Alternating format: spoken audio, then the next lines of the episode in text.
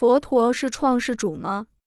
不，正信的佛教没有创世主的观念。佛陀是人间的觉悟者。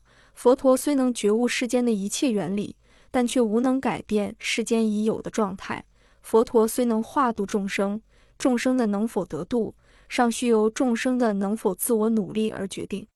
佛陀是最好的良医，能为众生的痛苦诊断处方，服他的药必定得度。如果不肯服药，佛陀也是爱莫能助。佛陀是最好的向导，能给众生引导出离世间的苦海。听从佛的引导，必定得度；如果不从引导，也是爱莫能助。因此，佛陀不以创世主自居，甚至不希望徒众们仅对佛陀做形式上的崇拜。能够实践佛的言教，就等于见佛敬佛；否则，虽然觐见了当时的佛陀，也等于没有见佛。所以，佛陀既不是创世主，也不是主宰神。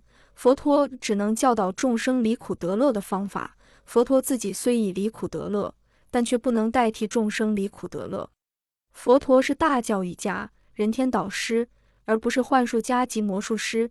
他用不着骗人家说待人赎罪，他是教我们一切要自己对自己负责，种瓜得瓜，种豆得豆。